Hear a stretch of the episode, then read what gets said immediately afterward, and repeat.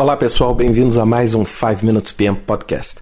Recentemente eu publiquei um post no LinkedIn e no Medium falando sobre a implantação da estratégia. Né? Hoje é um tópico que eu tenho atuado muito e que eu tenho ficado bastante preocupado porque, na maior parte das vezes, quando nós falamos de implementação da estratégia, uma série de componentes precisam estar no lugar não necessariamente componentes apenas de gestão de projeto, mas componente mudança, adaptação cultural, a sua capacidade de lidar com a mudança, a sua capacidade de implementar o que você planejou. Né? Outro dia eu falei uma frase e eu achei que ela foi bastante pertinente. Você ter ideias já é difícil. Agora, implementar as ideias é onde realmente as coisas acontecem. E muitas vezes eu vejo um foco, principalmente quando nós falamos em executivos, quando nós falamos nas lideranças das organizações, dos governos, você vê um foco predominante na geração de ideias com inovação, etc. O que eu acho sensacional, mas eu não consigo perceber essa mesma relevância em get things done. Sabe assim, fazer o trabalho que precisa ser feito. Na maioria das vezes a gente acha que a estratégia que você planejou ou a transformação que a sua organização tem, ela simplesmente acontece por si só. E como eu já gravei em alguns podcasts no passado, o principal componente natural de qualquer organização, de qualquer sociedade é a entropia. A entropia ela provoca o caos natural. As coisas tendem a se desorganizar e a não acontecer conforme o previsto de um modo natural. Você não precisa criar um processo para que as coisas não aconteçam. As coisas já não acontecem naturalmente. Então, uma das coisas que hoje eu queria compartilhar com vocês nesse podcast é isso. É muitas vezes como a gente consegue transformar ideias em resultados, trazer as coisas para a vida trazer aquelas coisas que você tem às vezes na sua cabeça, que você tem às vezes como ideias para sua organização, trazer aquelas coisas para a realidade. Esse é hoje, na minha opinião, um dos maiores gaps que nós temos que encontrar uma forma, como gerente de projeto, como executivos, de suprir. Como é que nós vamos chegar e falar assim? Uma coisa é você falar assim, ah, eu queria tanto escrever um livro. Outra coisa é sair as palavras, os textos impressos no papel, encadernado, entregue dentro da livraria. Uma coisa é pensar num carro que vai ser, vamos dizer, autoguiado, né? self-driving cars.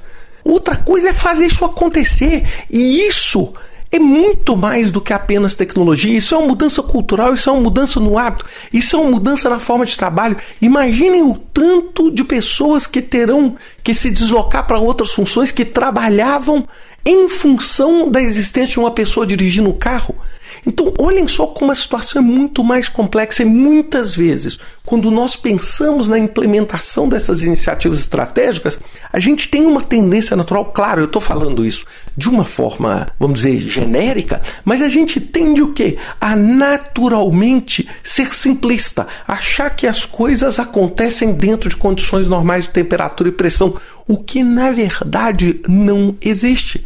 Então, uma das coisas que a gente fez, eu estou trabalhando numa iniciativa bastante forte nisso, que é a Brightline. Uma das coisas que nós estamos buscando de todas as formas é como é que nós criamos um conjunto de princípios, como é que nós criamos uma consciência de que você é tão responsável pela geração da sua ideia quanto você é pela execução dela. Não é só um papel.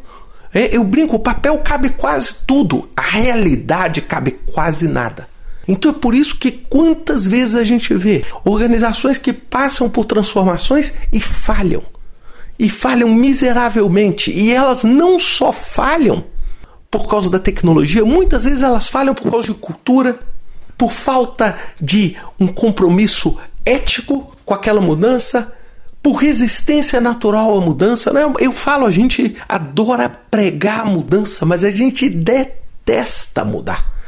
E é isso que causa todo o estresse ao redor do cenário de projetos. Então, isso é uma coisa que eu queria que vocês refletissem isso, ou seja, que tipo de habilidade nós precisamos promover dentro das nossas organizações para transformar ideias e trazer ideias para a vida. Não é simplesmente achar que porque você fez o escopo do seu projeto, porque você pôs o seu projeto no prazo, né, fez um plano detalhado que ele vai acontecer. Eu vou te dizer, na maioria das vezes, o seu plano vai sofrer alterações maciças. Por quê? Porque o processo é um processo cíclico. Então a gente precisa entender como lidar com esse ambiente de transformação de uma forma diferente e como criar essa consciência dentro das organizações. Então é muito mais do que ensinar o que é uma EAP é mais entender os aspectos culturais, os aspectos sociais, os aspectos de volatilidade, os aspectos de estresse que qualquer processo de transformação estratégica gera dentro da sua organização. Pense nisso ou pague o preço. Tá bom? Um grande abraço para vocês, espero que vocês gostem do artigo também e comentem o artigo. Um grande abraço.